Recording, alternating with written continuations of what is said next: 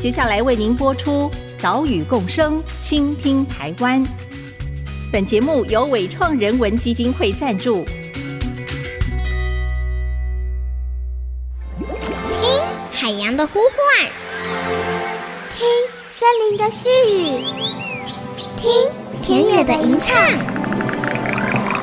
听见这座岛屿的声音，说出和岛屿对话的故事。岛屿共生，倾听台湾。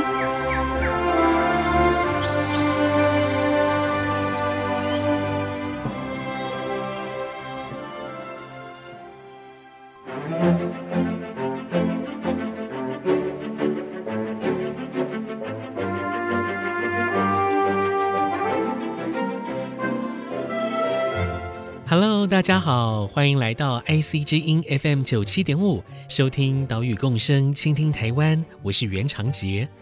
我们的节目是在每个礼拜三上午七点半首播。除了频道之外，你在 Apple Podcast、Google Podcast 以及 Spotify 也都听得到。如果你是使用这些平台聆听的话，请记得订阅节目哦。你知道世界穿山甲日吗？世界穿山甲日是由国际爱护动物基金会所发起的一个节日，希望透过这个节日，让大家能够注意到穿山甲遭遇到哪一些生存的困境，并且呢，呼吁大家停止捕抓猎杀穿山甲。世界穿山甲日是在每年二月份的第三个礼拜六，今年呢，就是落在上礼拜六，二月十九号。所以从今天开始，我们就一连两个礼拜带大家一起来关心穿山甲。近年台湾从北到南都有不少穿山甲受伤的记录，这一些受伤的穿山甲被人发现之后，就可能会送往野生动物救伤中心。如果伤势没有很严重，治疗顺利的话，哎，就可以野放回山林，让他们可以自由自在的生活。但你有没有想过？这一些野放之后的穿山甲过得好吗？他们是不是可以如我们想象的那么顺利的在野外继续生活呢？今天的节目，我们就带你前往到台东的池上，跟着研究人员与兽医师一起来追踪野放的穿山甲，来看看它到底过得好不好。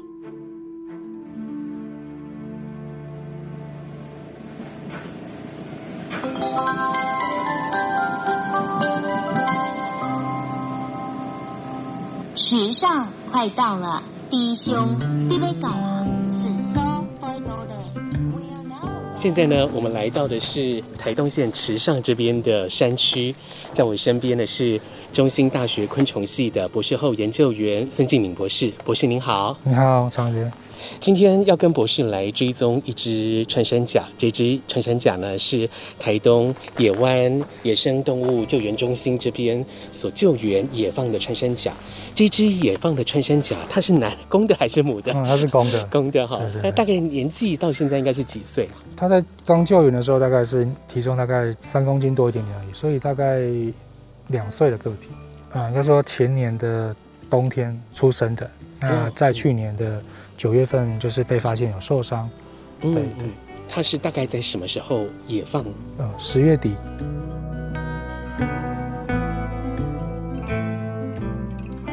我们要追踪的这一只穿山甲，推估是在前年二零二零年年底出生的。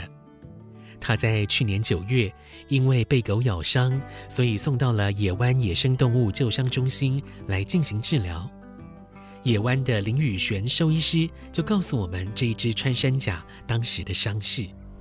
他那时候伤势最明显的是它的鳞片已经剥落了，蛮多鳞片都已经开始剥落。那时候是指尾巴的部分吗？尾巴跟腿都有，都有。所以它的咬伤不只有在尾巴，然后腿部分也有。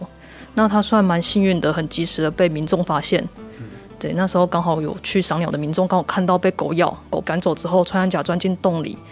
嗯那来的时候看到尾巴，除了明天脱落，再来就是它的尾巴有一端不太能动，对，所以拍 X 光确定那里已经骨折了。尾巴有严重的骨折，那么后腿的伤势怎么样呢？有伤伤势也是穿刺洞，然后洞也是蛮大的，但我们在评估之后它没有骨折，那如果还有机会，我们就试着再估估看。后腿因为没有骨折，所以不用动手术，但是尾巴骨折了，就必须截掉部分的尾巴。他已经算幸运，他其实截不到五公分，他其实很幸运。五公分的话，其实就只有不到一个手掌长，所以对他来说生存的影响就是跟我们刚才说的标准不到三分之二，那应该还有机会。对，就是把它截掉之后也放看看。嗯。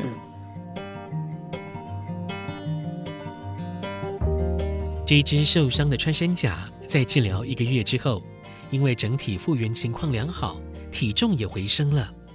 虽然尾巴截掉了五公分。但是评估之后，嗯，应该是可以野放，所以就在去年十月底进行野放。而我们呢，就跟着孙敬敏博士还有林宇璇兽医师来追踪这只穿山甲的动态。要怎么追踪呢？答案就是用无线电追踪器。这个是无线电，对，这是无线电，对它的。无线电发报器发出的频率，然后透过这个接收器，嗯，收出来的声音，嗯，对。那它这个声音有什么意义吗？呃，就是我们通常会去听这些声音，然后借着这个天线去、嗯、去标定动物的位置。嗯、啊，这个天线它有指向性，是，是，对。通常你是照着朝着它的方向，会听到最大声的声音。是，对。所以这一今天这一只穿山甲，就是目前听起来这个声音离我们还蛮近的。哦，对。这个无线电追踪器，它的外观很像是一支天线，是是可以手持，然后研究人员就是透过这个手持的无线电追踪器听这个讯号的声音，对，跟方位，嗯、跟方位去确定动物的位置，嗯、或者是他们有没有在活动或者在休息。嗯、是，像我们刚刚这样一路走过来，离这只个体是越来越近，所以这个发报器的声音是越来越响吗？还是？呃，通常离它越近的话，那个讯号会越清楚，所以这个讯号的声音会越大声。哦，好，对。我们去看一下它大概在什么样的方位。好。在野放这一只穿山甲之前，就已经在它的身上装上了无线电发报器。这个发报器会不断的发送电波讯号。我们看着孙博士，他手里拿着一个像是天线一样的工具。这个工具啊，就是无线电接收器，它可以接收发报器发出的讯号，而且呢，会把讯号转换为声音，也就是我们所听到的哔哔声。研究人员可以透过哔哔声的快慢跟它的大小声来判断动物的位置。声音蛮大声的。在附近而已啊。孙博士拿着无线电接收器，一边沿着产业道路路边移动，一边呢听着哔哔声，还时不时的把天线转角度，甚至转一百八十度，再转回来听哔哔声的差异。最后，哎，定位出这只穿山甲就是在我们前方的山坡竹林里面。对。它就在这一块山坡上面，大概离我们不会太远，可能二三十公尺的路边的山、嗯、山坡上面。是。那我们可以先去看一下它，因为这个相机是它前，哎，刚刚有听到那个频率是不规则跳动，还是说它有在身体在移动？哦。在洞穴里面，因为它现在是白天，它在洞穴里面睡觉。嗯、对。所以刚刚的。哎，对，这个这个声音表示它在洞穴里面有稍微在在转个身体啊，或者是在在挪动，所以就会有这种声音。是是，对。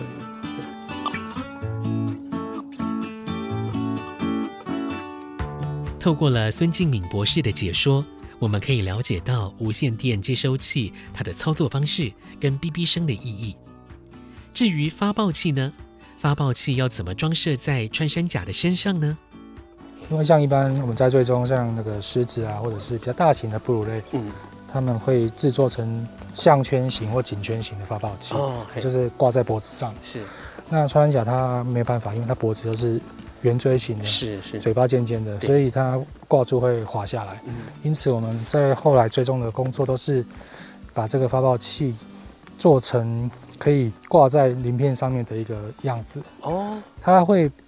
看起来像一个小颗的打火机，然后会拉拉着一条天线，对，嗯对，像看起来有点像一只小老鼠的的形状这样子。是。那在发报器上面会设计一些钻孔，然后把它锁在螺那个鳞片上面，鳞鳞片上，然后就是增加它的稳固性，嗯，那就可以长期在野外追踪它的活动。因为穿山甲的体型没有办法挂项圈，所以发报器就是装在它尾巴附近的鳞片上。那么穿山甲的鳞片会不会脱落呢？它鳞片不会掉，因为它它其实鳞片是像我们的毛发，就是角蛋白的的构造。嗯嗯、那它终其一生都不会脱落，或是呃，应该说脱落之后不会再长出来。哦，对，那所以说我们要非常的注意说这个装设发泡器时候的这个稳固性。对，像有一些比较年轻的穿山甲，它鳞片比较薄、比较脆，容易折断。对，所以说我们要在装的过程要非常注意。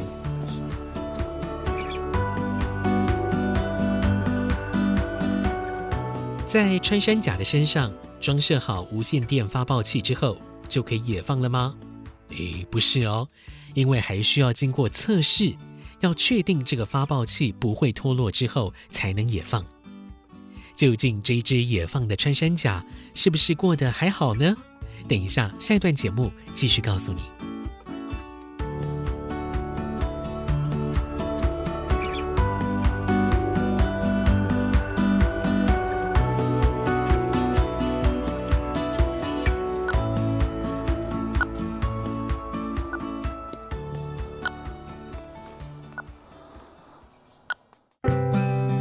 放之后，我们会做追踪的工作。对，那目的是要知道说，我们做的这些。旧伤跟野放地点的选择是不是适合这只个体？嗯，对。那透过这个长期的追踪监测，才知道说我们选择的地方跟穿山甲存活率是不是有相关。嗯，那如果选择地方不好，那我们下次在追踪的时候，野放就会选择更好的地方来调整。嗯，对。所以野放追踪是一个很重要的工作。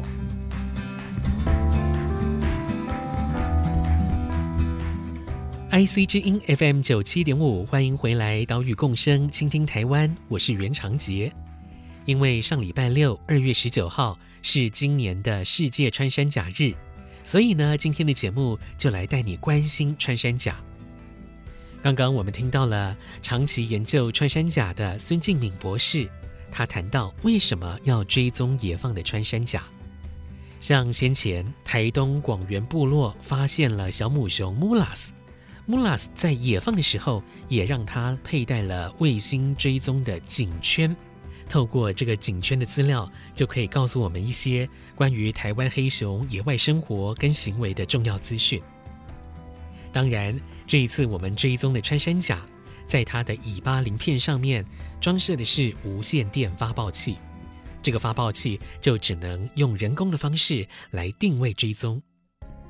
这一只我们追踪的穿山甲是在去年九月被野狗咬伤，送往了野湾野生动物救伤中心来治疗，治疗成果不错哦，所以在十月底也放回到山林。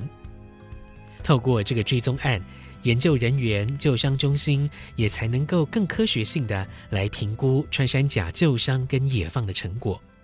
来听野湾野生动物救伤中心的林宇璇兽医师进一步说明。因为我们现在在做医疗决策的时候，会遇到一个比较大问题是，我们到底截肢多少的动物没办法在野外存活？这个问题其实还是没有野外的资料去支持我们。因为像我们这只会追踪它，就是因为它是被咬伤之后必须截肢，尾巴有一段是被截掉的。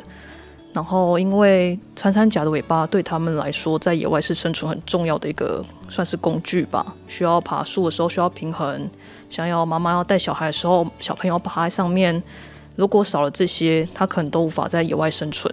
那我们现在一个共识是，截到三分之二以上，可能就不适合野外生存了。也就是说，那尾巴已经少了一半以上，那可能不适合野放。但没有野外的资料支持，它到底能不能活下去？所以才希望做这个追踪。我们继续询问，这个追踪案追踪的是怎样的穿山甲个体呢？要满足怎样条件的穿山甲才会在它身上装这种发报器来进行追踪呢？第一个就一定要满足我们条件，它可以野放，那代表它会得去。那第二个就是它有截肢，我们想要知道是有截肢的，因为其实有其他的狗咬伤不一定要截肢，就是鳞片的损伤、皮肉伤，那这样子的话就不影响它的生活。那我们就先把这样个体排除，我们就以截肢的为主，毕竟我们研究经费其实太有限了，对，所以我们必须要把它用在目前最需要的资料上，这样子。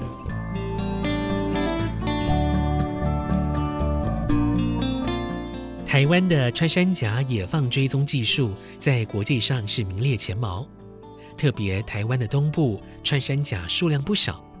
孙敬敏博士他的论文就是追踪台东海岸山脉南边的啊、这里的野外穿山甲，并且从他们的排遗，也就是从他们的便便来回推穿山甲到底吃了哪几种白蚁跟蚂蚁。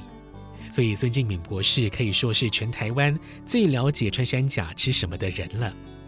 而这一次他跟野湾合作，就是要以科学性的方式来追踪野湾野放的穿山甲。未来呢，也可以把这些追踪的技术跟成果与国外交流。我们问林宇璇兽医师，这个追踪工作是多久做一次无线电追踪呢？像我们现在是固定每两天。我们就会去定位一次它现在的位置在哪里，甚至会挑选某几天的时间，因为穿山甲的活动的高峰时间是晚上的七点到清晨都是。那我们就有时候会到比较晚的时间去追踪它是不是有确实在活动，来了解说它是不是还活着。然后另外就是收集这些点位的话，去看看它的活动的范围会不会因为节肢受影响，会不会用其他因素受影响，这也都是我们希望解答的。除了以无线电进行追踪之外，他们还使用了自动相机来拍摄进行监测，了解追踪个体的状态。自动相机目前我们暂定的话，我希望是一个月可以至少拍一次，看看他们有新的受伤，毕竟那边有流浪狗，然后或者是他现在体态好不好，然后再搭配一个，其实我们现在是有在捕捉计划，一季抓一次，就是让他带回来医院做个身体的健康检查。去年的十二月中就有抓过一次，那时候他回来表现就还不错，嗯，吃的身体的状况，体重没有掉太多，然后脂肪也还不错，血检的结果也很好，骨折愈合的部分也都还不错，那可以评估说他现在目前这野放后三个月，他其实过得还不错，这样。兽医师说着说着，还打开了电脑里面的存档照片，让我们看一看先前拍摄到的这一只穿山甲的照片。我们在十月拍到的时候，是相机正对着它的洞口，嗯，所以就会看到它整只身体站了起来，嗯，露出它的肚肚来。那看它肚肚这边跟大腿之间的鳞片是没有间隙的，嗯，看起来它吃的还蛮胖的，嗯。如果到真的很瘦的个体，这边的鳞片跟肚子这边的缝隙会变得很大，很凹很凹，就像人很瘦。瘦到都看进热骨那种感觉，嗯、是一样的。然后它不是，它是肥滋滋的。嗯嗯嗯，就表示说它的觅食状态目前都嗯目前都维持得很好。嗯。嗯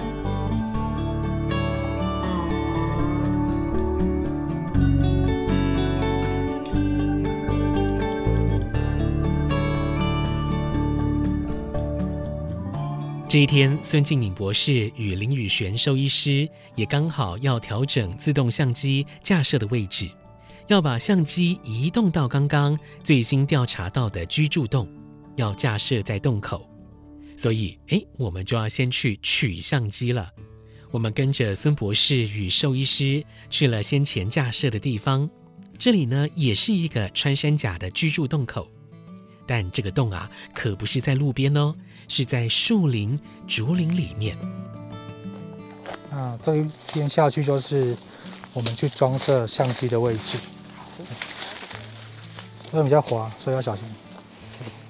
我们跟着博士穿越树丛、竹林，终于看到了这个穿山甲的居住洞。OK。这个洞也是，这个位置也是新记录到的那个居住洞啊。可是就是在离他那个一开始在捕捉的没有到太远。但是它的洞怎么感觉就不像是在用的洞，就是很怪。它有拉草，这是它拉的草，你看到没有？它延伸过来，对，他想要拿进去睡觉。啊，这个洞是穿山甲的居住洞，嗯，然后居住洞通常它的位置比较隐秘，嗯，好像我们在一般在山上爬山、登山看到的那些穿山甲洞穴都不是居住洞，哦，那是所谓的觅食洞穴。所以它的居住洞跟觅食洞是不一样的。呃，对，它其实不会同时有这两个功能存在，嗯，要么是居住，要么是觅食洞，嗯，那这个是居住洞，那它的位置会比较隐秘，不会离路边太近，对。嗯那在冬天的时候啊，因为它怕冷，它身上的那个穿山甲毛很少，嗯，它怕冷，所以它在冬天会收集周遭的这些枯枝落叶、干草，嗯，把它拉进去这个洞穴里面睡觉。哦，所以你看这个洞穴外面就有痕迹，它之前睡的那几晚，它有试着把附近的这个芒草拉进去洞里面，都是当它被窝，所以这个痕迹就很明显。嗯嗯。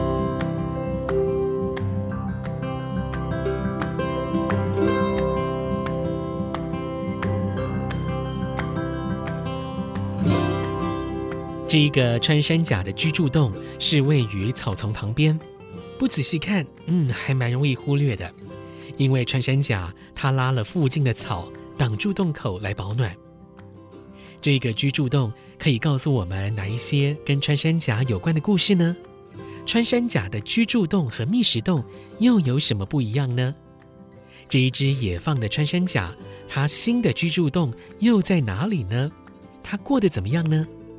这一些问题的答案，我们下礼拜继续告诉你。岛屿共生，倾听台湾，我们再会喽，拜拜。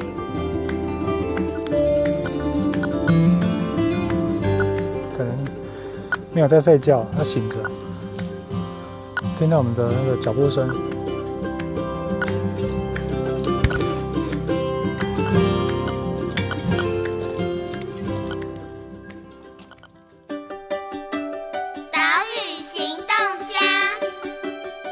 是野湾的兽医师林玉璇。那我们这边希望呼吁大家不要放养任何的宠物。当您放养您的宝贝到野外去之后，它会受到的是寄生虫的危害、疾病的危害，然后甚至可能会有毒害的可能。那它另外一个就是放养的动物，它会去危害我们台湾本土的野生动物。所以拜托大家不要放养任何的动物。